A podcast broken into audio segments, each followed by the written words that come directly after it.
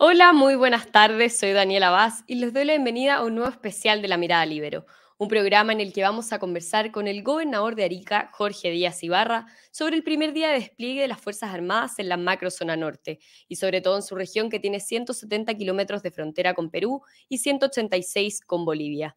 Tras la puesta en marcha de la ley de infraestructura crítica, los militares pudieron instalarse en las fronteras y ayer llegó hasta Colchane la ministra del Interior, Carolina Toá, a monitorearlo, quien afirmó que debiera cumplir un objetivo disuasivo. ¿Pero es esto suficiente para frenar la migración irregular? Bien, antes de partir, les recuerdo que este programa se hace gracias a la red Libero. Si quieren saber más sobre esta red, lo pueden hacer en el link que está en la descripción del video. Bien, saludamos entonces a Jorge Díaz, gobernador de Arica y Parinacota. ¿Cómo estás, Jorge? Muy bienvenido. Muchas gracias, muy buenas tardes. Gracias a ustedes, en realidad, por esta invitación de dialogar respecto de qué es lo que está pasando en la zona norte del país, en específico en mi región, en la región de y Parinacota. Le pido, por favor, que hable cerca del, micrófono que tienen los audífonos para que lo escuchemos. Mejor, vamos a afirmarlo un poquito. Súper. Bueno, lo primero es preguntarle eh, ¿cuál es su evaluación sobre el primer día de despliegue de las Fuerzas Armadas? Ya llevamos un día y medio, son casi la, una de la tarde. ¿Cómo ha sido su, evaluación de, este primer día?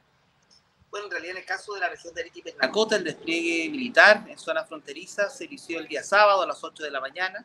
Eh, ese día, ya las primeras seis horas, habían cinco personas reconducidas. Hasta el lunes, hasta el día de ayer, había un total de 52 personas reconducidas, entendiendo que eh, en estas nuevas facultades, donde los militares tienen eh, la posibilidad de resguardar, de proteger nuestra frontera. Eh, ha resultado también eh, importante, yo creo que ha sido una operación bastante favorable, es lo que la región de Arequipa y Nacote esperaba, de que se incorporara la presencia de militares en zonas fronterizas porque entendíamos que las capacidades de carabineros y de las policías de investigaciones en realidad estaban sobrepasadas, no existía una condición de, de, freno, no de una eh, eh, una ola de migrantes que ingresaban por eh, pasos fronterizos no habilitados, irregulares, y además de manera clandestina al país. Por lo tanto, em, la presencia de los militares viene a reforzar este proceso, pero a pesar de que no es algo que estaba escrito en la ley, sí tuvo un efecto importantísimo que fue un efecto disuasivo, ¿no? porque al ver la presencia de militares con todos los elementos, los, los vehículos y otros más, en eh, las zonas vinculadas a la frontera, eh, se pudo determinar con mucha claridad de que eh, se impidió mucho el acceso porque en definitiva las personas cuando intentaban ingresar al país se, daban cuenta de aquello y no lo hacían, se inhibían en, un ingreso clandestino a Chile. Claro, usted habla de 52 reconducidos, pero ¿cómo, ¿qué cifras podíamos hablar el lunes pasado, por ejemplo, sin el despliegue de las Fuerzas Armadas? En realidad esa era una cifra que eh, superaba los 60 personas diarias, que eran solo las que se podían pesquisar. Entendamos que esto empezó el día sábado, domingo, lunes, durante tres días, esto se redujo a 52, por lo tanto, en una manera muy a priori, ¿no? podríamos indicar que a lo menos se ha reducido en un 60% las reconstrucciones. Ok, se, se, reducen las reconducciones por este efecto disuasivo que es el mismo que hablaba la, la ministra Toa. Tal cual. Entendamos que también este, esta nueva ley incorpora tres facultades a las Fuerzas Armadas. La primera es efectuar controles de identidad. Eh, eh, nosotros tenemos muchas atenciones respecto de cómo esto se implementa, porque en definitiva cuando un migrante ingresa por un paso irregular, por un paso no habilitado, eh, no lo hace portando su pasaporte en la mano. De hecho, de lo que carecen es de identificación. De modo tal que entendíamos que va a ser un poco más complejo el proceso de control de identidad. En segundo lugar, eh, la facultad está radicada en el registro, que no solamente es un registro de anotaciones de cada persona, sino que además un registro de vestimentas y de eh, bolsos, de, las pertenencias que traían. Pero esta situación eh, era solamente cuando existiese un indicio de que se cometiera un delito flagrante. de modo tal que no era, para, no era siempre, no era para todas las personas.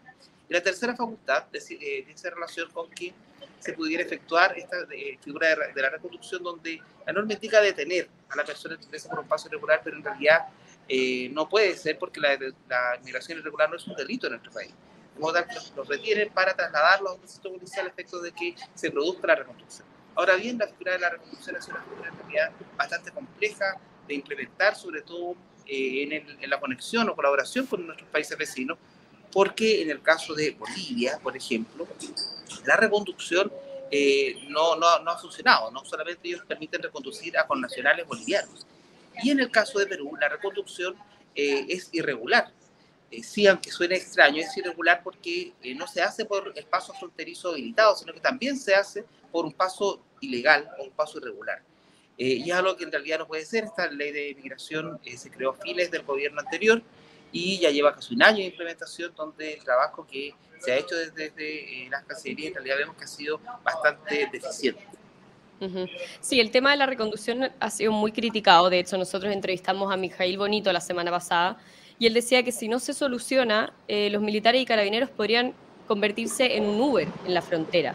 Em, ¿Quién debe velar por cumplir la reconducción, por ejemplo, en el caso de Bolivia, que no está aceptando a ciudadanos que no sean bolivianos? Lo que pasa es que yo creo que el trabajo que debe desarrollarse desde las cancillerías es fundamental. Más allá de que existen o no relaciones diplomáticas, se entiende que lo que viene a regular son relaciones fronterizas em, y que son de importancia para ambos, porque nosotros perfectamente también podríamos impedir el ingreso de las personas que ya estén en el territorio boliviano eh, y eh, que todos nos pudiéramos hacer cargo de este proceso. Pero lo importante en este caso es que exista una condición de entender con claridad que la frontera no puede ser permeable, que tiene que protegerse, que tiene que resguardarse. Por lo tanto, el trabajo que debe realizarse en un ámbito internacional respecto a la figura de la reconstrucción es fundamental. Eh, además, entendemos que la ley de migración es una ley que se va a ejecutar de manera permanente, no así esta ley de crítica, ¿no? que tiene un plazo de duración de 90 días. Entendiendo que nuestra región de Arequipa y Nacota eh, no, no, va a dejar de ser fronteriza después de los 90 días, incluso si es que se prorroga por el mismo plazo eh, este mismo, esta misma ley. Porque en realidad lo que se requiere son soluciones permanentes. Y entendemos que la figura de la reconstrucción es una figura que tiene que funcionar. Claro, y en el tema de la reconducción, eh, desde el 12 de febrero del 2022 que Bolivia no acepta devolución de, migrantes que no sean de nacionalidad boliviana.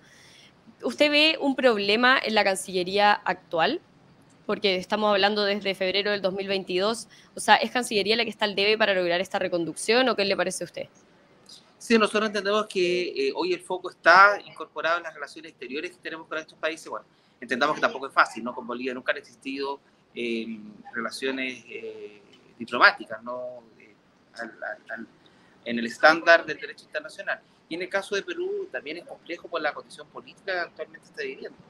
Eh, pero de todas maneras es una figura que existe, eh, que la legislación chilena la contempla, pero que entendemos que no ha tenido la virtud de ser útil eh, en los términos expresados en la norma, porque no puede ser también que exista una ley chilena que tenga aplicabilidad fuera del territorio nacional, que tenga esta, esta extraterritorialidad de la ley, eh, que debe ser además eh, consensuada y colaborada con los países vecinos, pero que esto no, no suceda.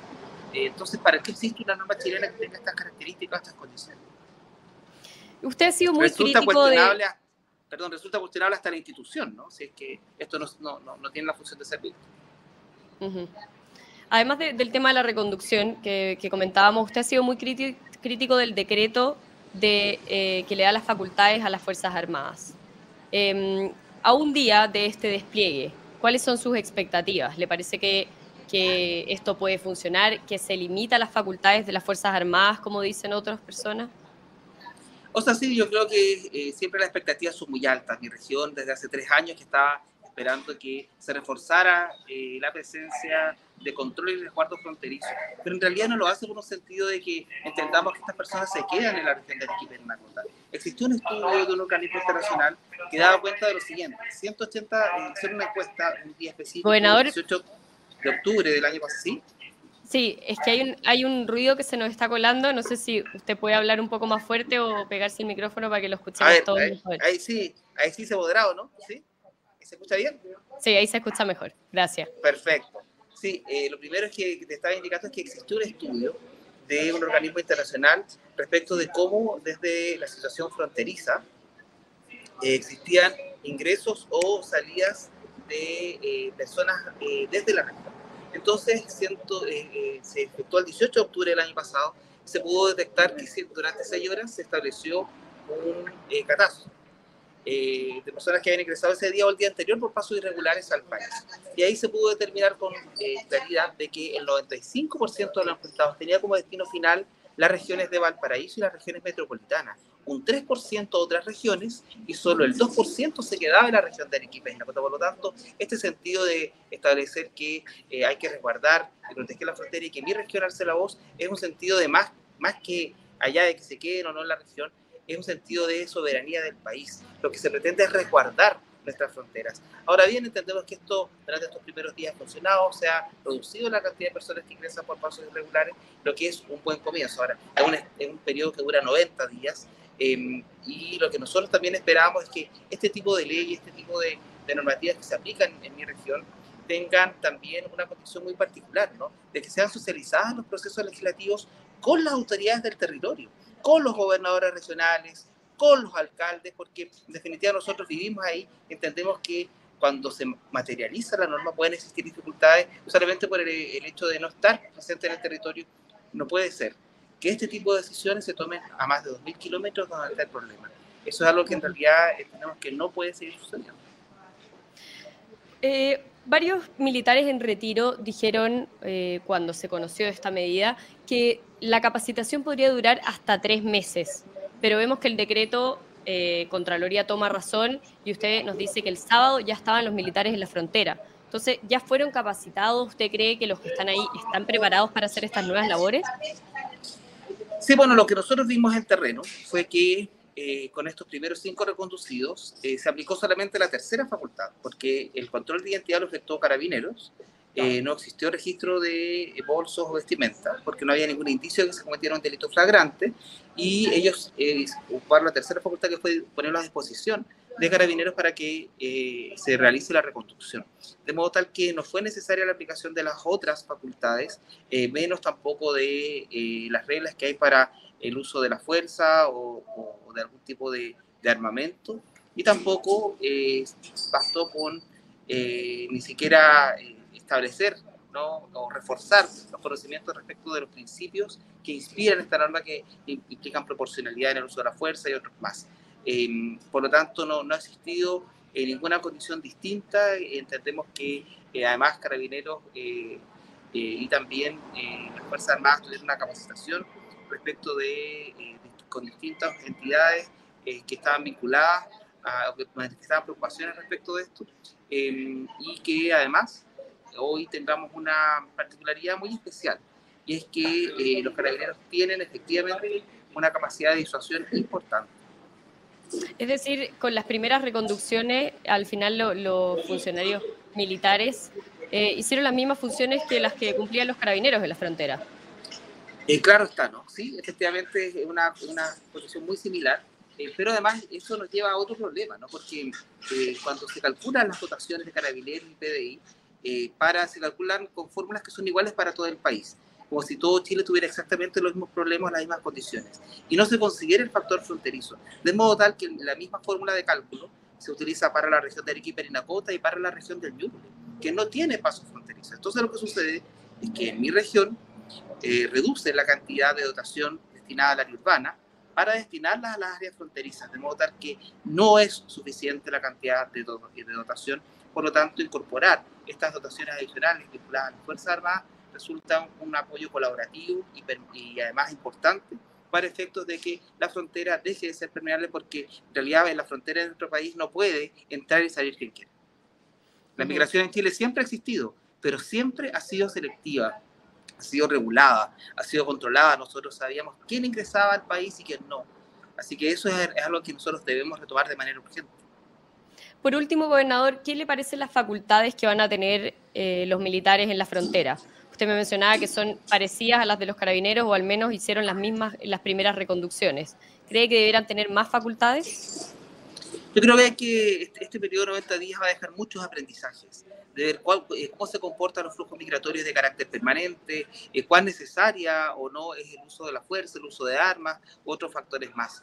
Eh, lo que nosotros tenemos que tener en cuenta es que en medio de la ola migratoria no solamente ingresan personas que quizás vengan por un sentido humanitario o, buscando una mejor expectativa de vida, sino que también ingresan tráfico de armas, tráfico de drogas, tráfico de, niños, trata de blancas y también muchos delitos que están vinculados como el robo de, vehículos, por ejemplo, que se roban en distintas partes y aparecen en la frontera, pero lo más importante es que también ingresó el crimen organizado internacional. Y eso en realidad es lo que nosotros tenemos que tener mucha cautela eh, y por eso es que es necesario resguardar y proteger nuestra frontera. La frontera no es de Arica y Parinacota, la frontera es del país. ¿Y para el crimen organizado es donde pueden tener un rol más importante las Fuerzas Armadas? Claro, porque, eh, bueno, eh, en el caso particular de mi región, con fondos del gobierno regional de Arica y Parinacota, que fueron aprobados por el CORE, se adquirió un sistema AVIS a la Policía de Investigaciones que permite un registro biofacial biométrico y de voz de todos los migrantes que ingresan por pasos irregulares por migración. Y eso significa además que está conectado no solamente con bases de datos nacionales, sino que también con bases de datos internacionales, incluyendo el Interpol. De manera que... Bueno, a ver, ahí perdimos de nuevo un poco el audio. ¿Ahí sí? Ahí sí. No, te comentaba que este sistema AVIS permite un registro biofacial, biométrico y de voz de eh, todos los migrantes que ingresan por pasos eh, regulares al país y que no solamente está conectado con bases de datos nacionales, sino que también con bases de datos internacionales, incluyendo el Interpol. Por lo tanto, eh, solamente nuestra región policial, eh, como una única región policial del país, va a tener la posibilidad de tener un sistema que permita catastrar a los migrantes eh, y también efectuar un control distinto, que además ocupa una alta tecnología. Al gobierno regional le, indicó que un costo de más de 6.200 millones de pesos y la única región del país Bien, gobernador Jorge Díaz, muchísimas gracias por su tiempo. Tuvimos un, par de problemas de, audio, pero ahí está monitoreando todo, así que lo entendemos. Un abrazo grande, que les vaya muy bien. Muchas gracias. Y muchas gracias también a todos quienes nos están viendo, especialmente a la Red Libero que hace posible este programa. Nos vemos en un próximo especial Mirada Libero. Muchas gracias.